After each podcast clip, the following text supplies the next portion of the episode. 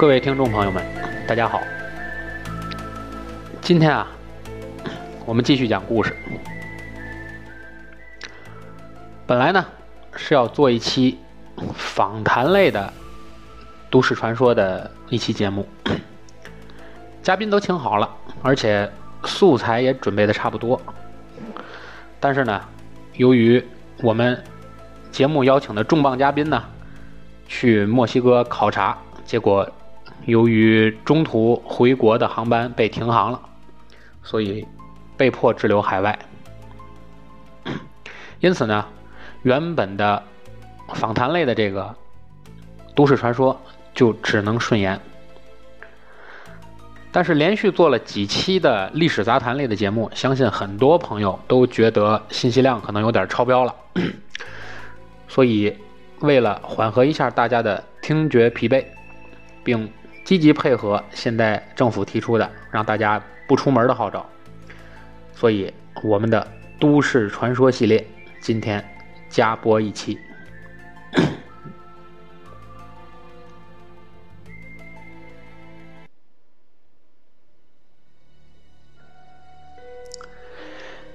咱们今天啊要讲的第一个故事，其实算不上是都市传说。我要讲这个故事呢。也是因为这个事情比较著名，也被称为新中国建国后最神秘的事件之一。故事里呢，涉及到了一个神秘的人物，叫彭加木，而这个事件就是著名的双鱼玉佩事件。作为中国建国以来最神秘的事件之一，相关的留存资料少之又少。与其说消息被封锁，倒不如说这个双鱼玉佩本身就是一件从未被揭开的古老密室。所以这件事情无解的可能性远远大于消息被封锁的可能性。早在中国那动乱的十年，大概是在一九五七年到一九六二年之间，在我国大西北地区啊，接连发生了一些怪事。据说当时呢，在罗布泊的考古队就发现了一个古城遗址。这件事情呢，很快就传到了西部的一些大城市。结果有一些年轻人啊，就想趁乱去淘些古物回来，啊，找些古董。后来呢，不知道在古城遗址发生了什么恐怖的事情，这些去淘宝的青年死的死，疯的疯。据说那些疯了的人啊，看上去就像是鬼上身一样。但其实又不是，他们行为异常活跃，而最后全都是精疲力尽而死。验尸后呢，发现，在这些死者身上有很多未知的毒素，而胃中呢，经解剖发现还残留了很多未知的植物，很可能就是因为吃了这些植物。才导致的这些幸存者最终以发疯来结束了自己的生命。这些发疯者呢，脚部已经磨烂，但是他们毫无知觉。他们这些人呢，还带回了一些拓片和一些古代装饰品的碎片，而且还有一块玉莲。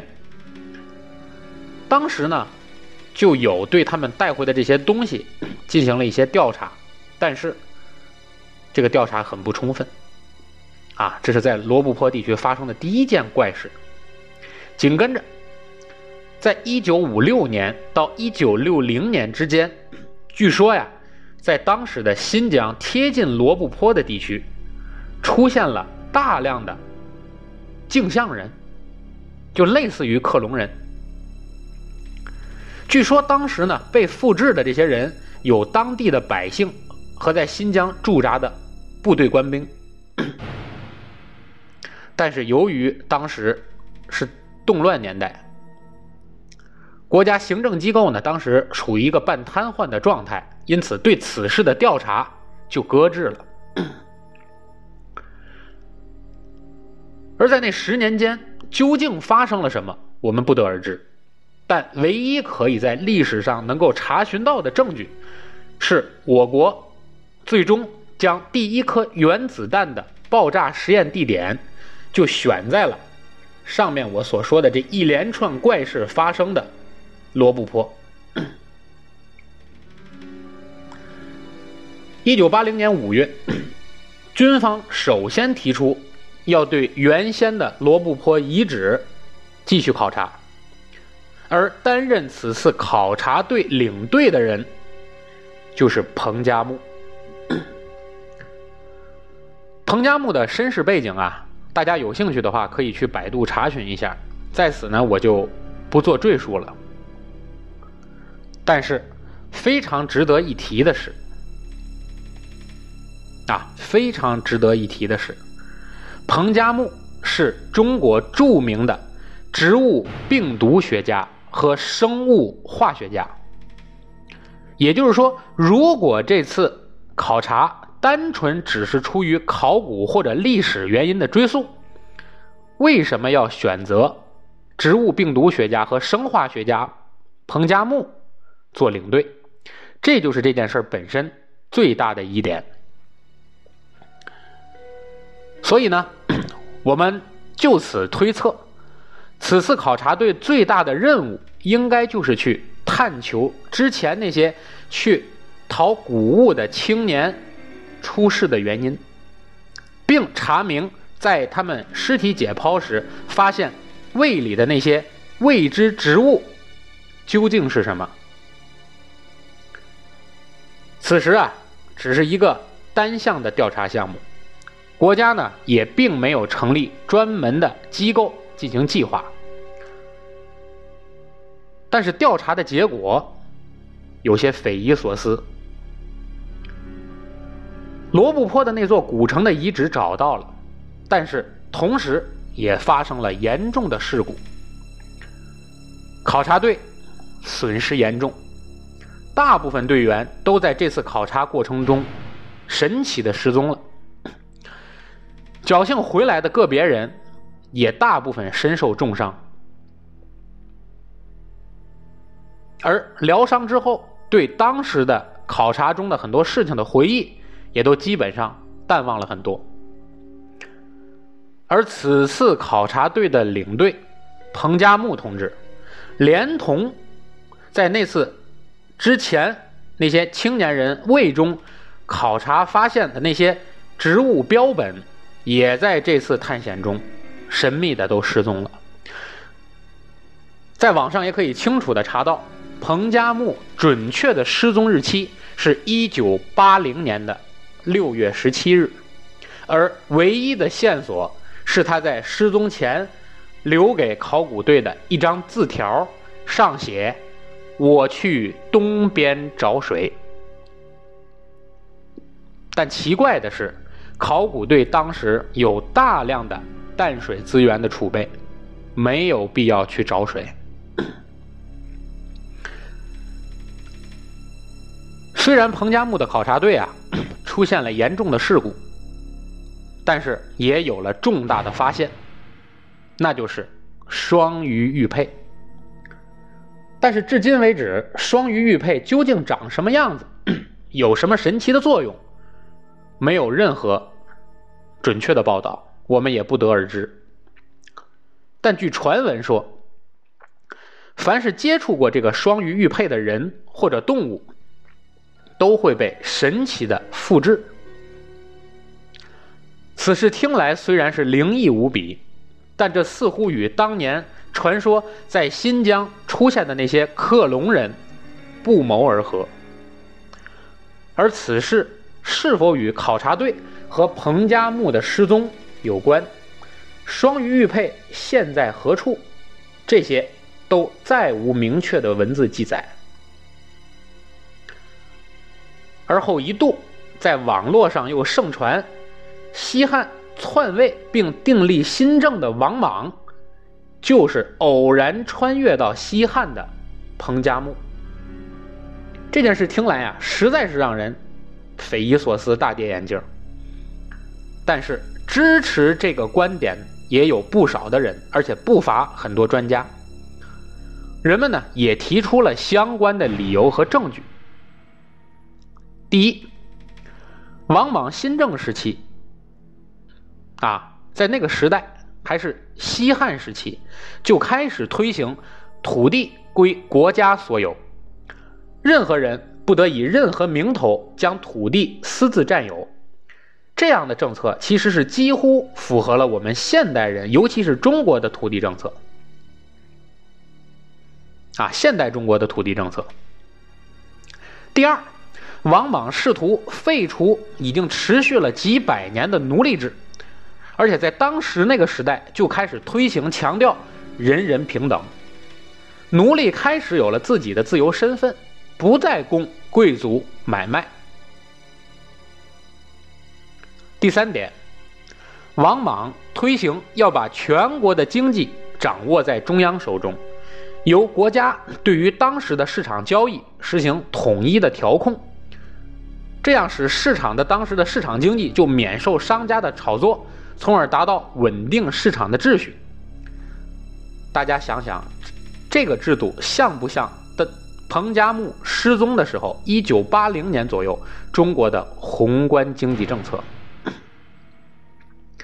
第四，王莽推行把当时赋税较高的盐、铁、铜以及其他矿物质采这个采集工作变成国营企业，私人不得再进行开采。这个想法在现在看来是不是也很先进？第五，王莽要求对于国家的一些游民进行治理，给他们安排工作，并强制性的进行劳动，让他们失去了去啊惹祸闯事儿的这些自由，使国家处于一个相对和平的状态。第六，这点也是极其诡异的一点，在西汉当时这么条件简陋的时代，思想还被严重束缚的状态下。王莽竟然研制出了与现代游标卡尺长得一模一样的尺子，而据正史记载，王莽是要求当时后宫的王后、王妃均穿短裙，以提倡节约。但据史料描述，这些着装风格与彭加木失踪的1980年左右刚刚改革开放的中国现代女性的时尚着装风格。非常类似，所以刚刚聊到的这些证据和细节，也就是王莽新政中推行出的这些政策，仿佛就与彭加木失踪的1980年前后的中国经济政策和政治改革政策颇有几分相似，所以也难免会有很多人。做出这样大胆的假设，说，正是由于彭加木在那次考察过程中发现了双鱼玉佩，而在某一个特定的时间，他接触到了双鱼玉佩，而产生了时空的扭曲，把它传送到了西汉王朝。啊，是一个大胆的假设。所以刚才呢，我们用。很短的一个篇幅啊，就为大家大致的介绍了一下彭加木和双鱼玉佩的传说。好，下面要讲的几个故事啊，就都是发生在咱们天津的都市传说了。第一个要和大家讲的故事呢，就是在咱们那个群里被炒作了无数次的。也是很多朋友特别期待的天津日报大厦的故事。说来也巧，我上班的地方啊就在天津日报大厦旁边。从我上班的那个办公室的楼道的窗户里是正对着，清清楚楚的可以看到天津日报大楼。所以我每天距离这个排名在天津灵异事件之首的天津日报大厦，就仅仅距离不到两百米。而任何的灵异事件，总要有个起源，包括这些都市传说。而关于天津日报大厦闹鬼的故事，在江湖上也被传出了诸多版本。而我在这里引用的版本呢，应该说是流传最广，也是最高能的一个版本。就此事呢，我还特意和在日报社工作的朋友求证了一下。据他说，在天津日报社所流行的应该也是这个版本。天津日报大厦呀，修建于上世纪的九十年代，其楼体造型在当时来说是非常新颖和现代的。这栋建筑至今为止也是天津中环线上一座非常知名的建筑。但是，在这栋建筑。在夜晚降临、华灯初上的时候，你会很惊奇的发现，这座通体被灯光掩映的大楼中，似乎有一条黑色的腰带。没错，在大厦某一层的灯从未亮起过，而那层的玻璃幕墙，也在某一年的改造中被更换为通气扇板。这就是传说中。非常诡异的日报大厦的第十四层，而天津日报大厦的灵异传说，也就是发生在这诡异的第十四层。一切的起因啊，皆是源于在当初大厦施工的时候，据说是有一名女工不小心在高处施工时，一步踏空，掉进了正在灌浇的水泥罐里。而他的尸体呢，就被凝固在水泥里，铸成了大厦的墙壁。而当时正在灌注的，恰巧就是大厦的第十四层。具体事情是不是真的，我们无从知晓。有人说呢，当时这个事情被隐瞒了下来。啊，还有人传说的更离奇，据说天津大厦、天津日报大厦每盖一层。都会死一个人。然而，就是在大厦刚刚盖好的这几年当中，一些异样的事情便开始接二连三的发生。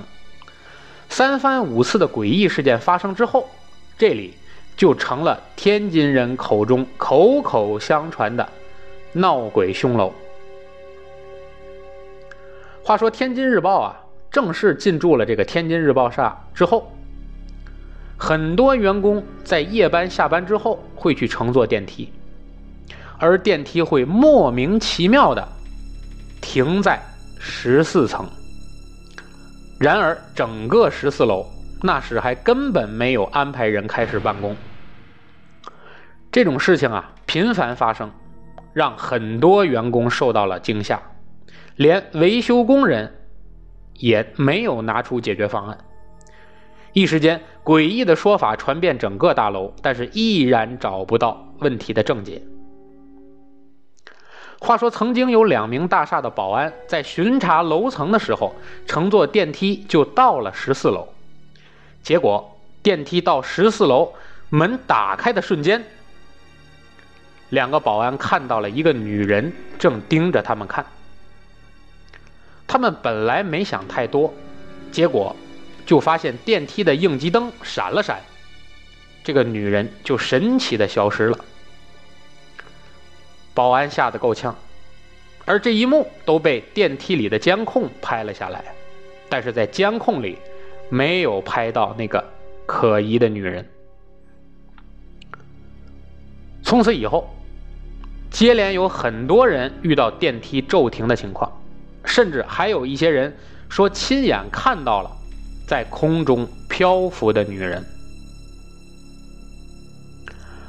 后来啊，经常有大厦的保洁人员描述，说他们经常能够在晚上的时候听到十四楼传来的打牌声。而那个时间啊，基本上大厦很多人都下班了，尤其是十四楼空无一人。这种声音从何而来，至今没有人知道。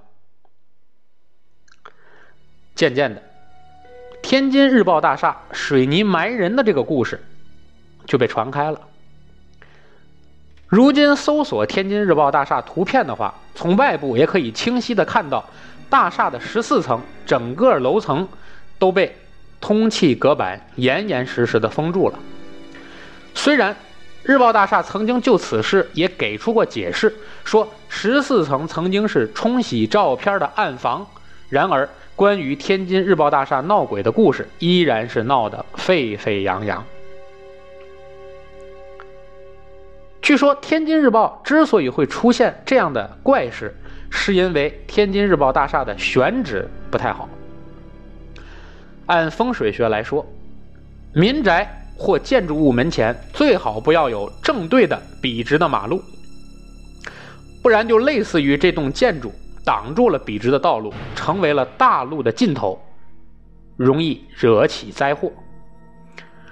而天津日报大厦的正门不仅仅正对着笔直的围堤道，而在围堤道在它的门前又一分为四，变成了一个五岔路口。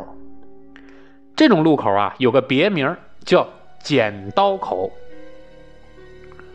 古时候就有。五岔路口盖房不吉利的传说，而据说天津日报大厦门口的两个石狮子经常莫名其妙的从眼里流水。有人说呀，这就是死去的冤魂显灵。后来呢，奇怪的是这两个石狮子就被神奇的挪到了有一条街之隔的长芦宾馆门口。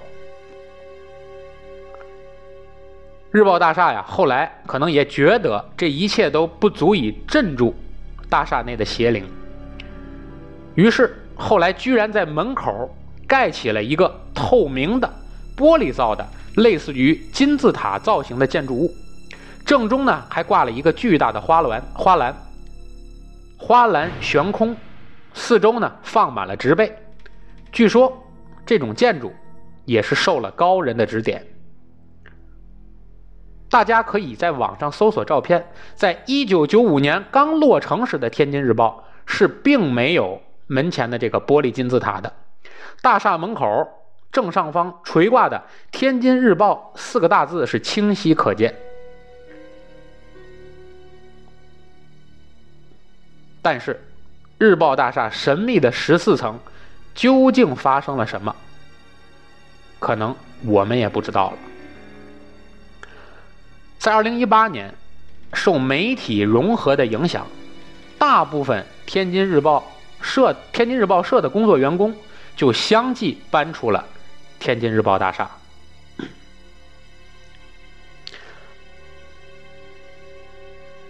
离开维堤道的日报大厦，走不多远，也就到了天津知名的五大道。我前面呢，在民国荆门八大奇案中。也为大家详解过天津五大道的相关知识，在此呢也就不做赘述了。其实所谓五大道风景区，并非仅仅就是这五条街道，而是以这五条街道为中心的一整圈文化建筑群，包括它们之间纵横交错的这些街道。而就在这片区域之中。有一个小区叫罗马花园。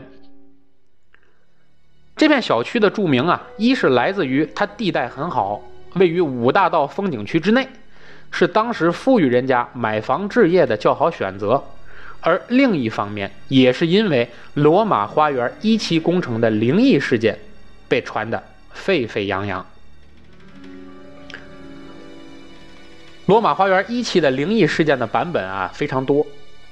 但综合起来，所有的故事，不是说的煞有介事，就是讲的天马行空。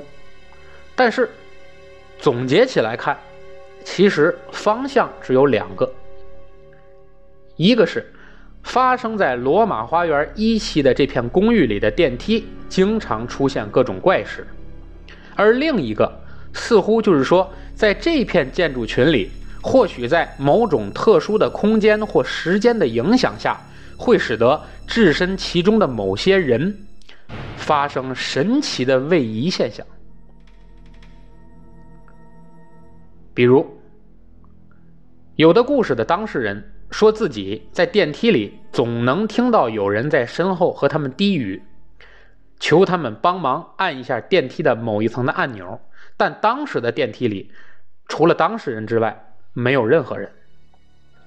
或者电梯会无缘无故的停在某一层就打开，但并没有人上电梯。或者电梯内突然灯光闪烁或熄灭，等等等等。但是其实围绕电梯的这类情节，似乎在许多版本的故事里都很类似。这个我们好理解。因为电梯的设计本来就容易让人产生不安的感觉，人待在一个封闭不变的固定空间里，而每次门开之后的景象都不同，就好像是在几个不同维度的空间里穿梭一样，难免让人产生恐惧感。但如果结合上罗马花园经常发生的第二类灵异现象，就似乎让人觉得没这么简单了。据传说呀，在这片小区里，经常有送快递或者对小区不熟悉的人，会莫名其妙的在安全通道里迷路，类似于遭遇了传说中的鬼打墙。而刚刚进入的呢，比如说是刚刚进入 A 楼的通道楼道，走了几层楼梯，绕来绕去，就忽然发现自己置身于 B 所。要么就是小区内某些年龄偏大的老年人，一觉醒来，忽然发现自己连同床铺被从一间屋子神秘的移动到了另一个空间。那么好，我们先搁置这两种诡异的空间错位现象，先看看罗马花园一期这片商品房的特点。首先是这片小区的坐落位置。这片小区的所在地啊，是当年五大道著名的墓地，人称“小蘑菇坟地”。之所以叫这个名字，我在之前的节目《一海沉浮》中也跟大家介绍过。相声界三大派系中的常家，第二代的领袖叫常宝坤，他的艺名就叫小蘑菇。常宝坤在抗美援朝前线慰问时呢，不幸中弹牺牲，埋就埋在了小蘑菇坟地。因此后人为了纪念他，就管这片墓地就叫做小蘑菇坟地。而其实这片墓地中埋藏最多的，应该是居住在五大道地区的外国人。因为当时天津还是八国联军的租界地，诸多外国的商人或者政客是云集天津。小蘑菇坟地在后来被划分为商品房，许多无人认领的坟墓也就直接推平处理掉了。而在这片曾经著名的墓地上盖起来的这片商品房，罗马花园一期的楼层数又恰好是十八层。所以，我们假设那些诡异的空间错位的故事确实发生过，那么是不是由于这种特殊的地理位置和楼层数，就构成了某种时间和空间的矩阵，而导致在某个特殊的时间点或者空间块，人们会由于矩阵的影响而被平移到了另一个扭曲的空间，或者是让人产生了幻听、幻觉？以及神奇的位移呢？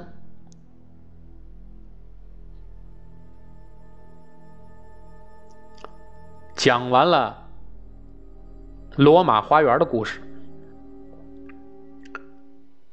我们再提提大悦城的离奇传说。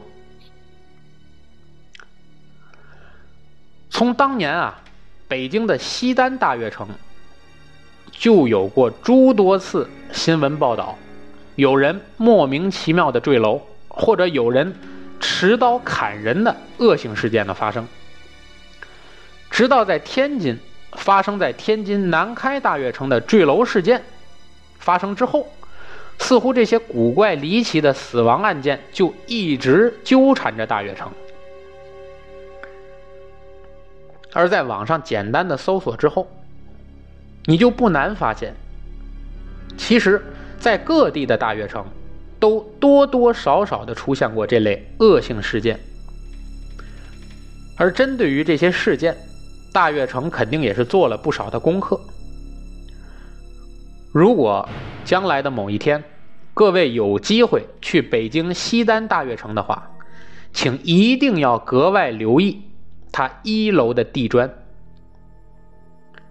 北京西单大悦城啊，不仅在个别几个出入口的门下面都有大块明显的龙纹装饰地砖之外，最为惊奇的是，在西单大悦城一楼服务台前不远处，竟然有一块太极图案的地砖。由于这个地砖的风格和周围的环境非常不搭，所以非常容易看出来。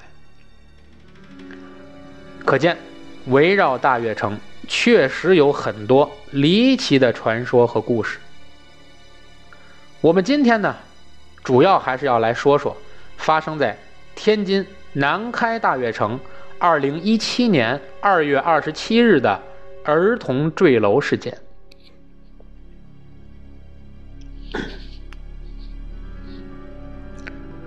二零一七年的二月二十七日晚上的二十点五十七分，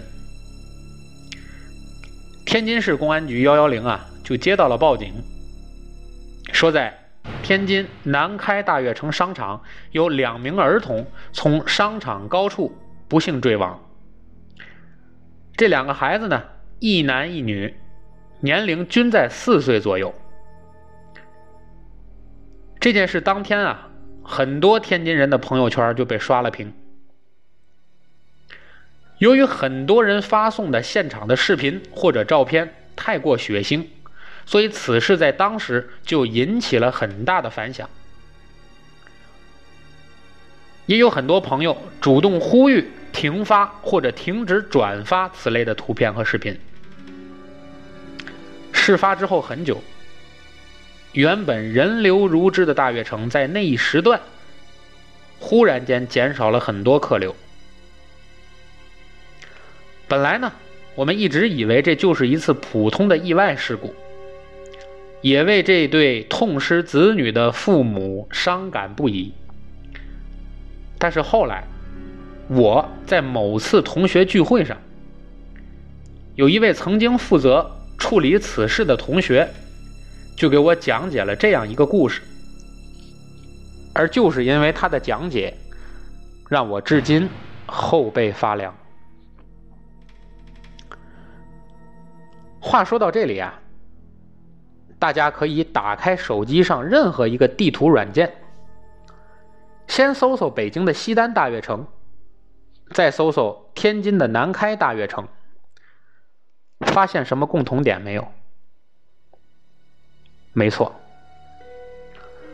他们从地图上看，是不是这两个大悦城在建筑群之中都有一个圆球的图案？没错，这种形状在风水学上被称为“龙吸水”，意思是说呀，商场就类似于一条盘踞的龙，而这个圆球。就是这条盘龙的眼睛。这种地形的特点就是可以拔地气。水在中国文化里是财富的象征。龙吸水的意思就是把这个地形中所有的财运都要吸到这条龙这里来。因此，大家可以想想看，天津南开大悦城所在地。曾经就是天津著名的三不管地区。这个三不管地区，我在之前的节目中也跟大家说过，这个地方曾经一度是商贾汇集，南市食品街、南市旅馆街、鼓楼商业街等等等等这些著名的商业建筑就围绕在大悦城的周边。但是自从有了南开大悦城，是不是周边的商业全都莫名其妙的凋敝了？而相反，南开大悦城的生意却是越来越火爆。其实啊，采用这种龙吸水的地势也有个风险，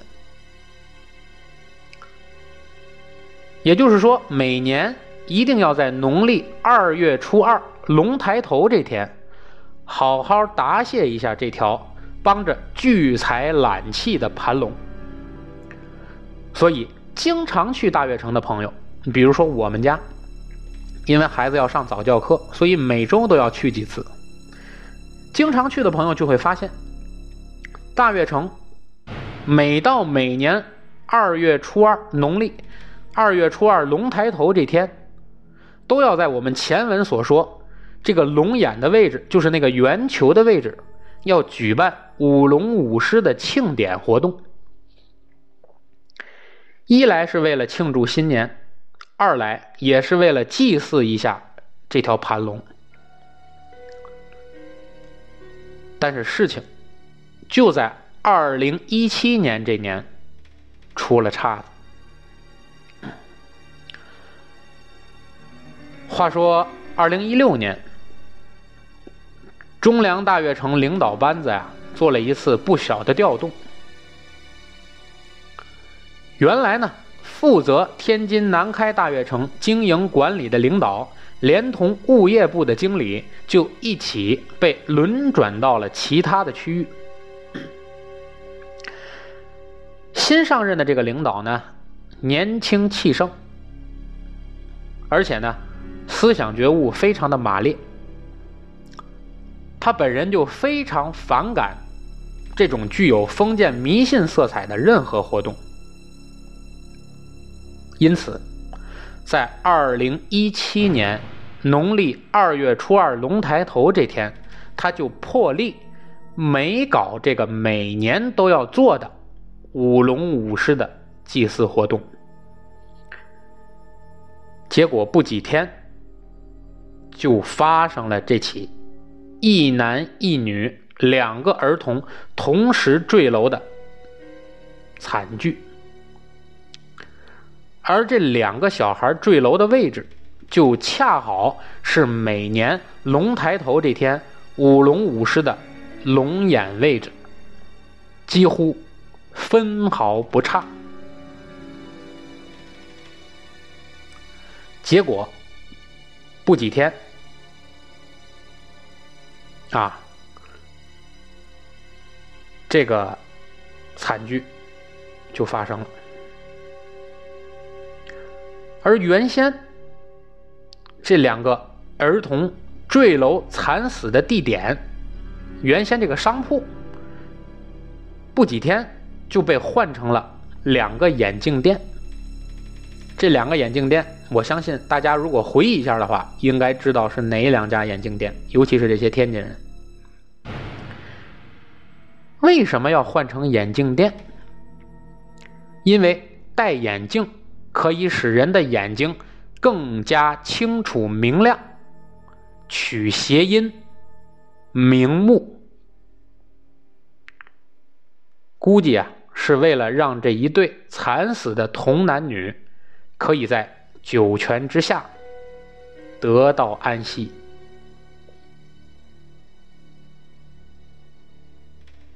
而正是这次。恶性事件的发生，大悦城在每年农历二月初二的时候，又恢复了搞祭祀活动的这种庆典仪式。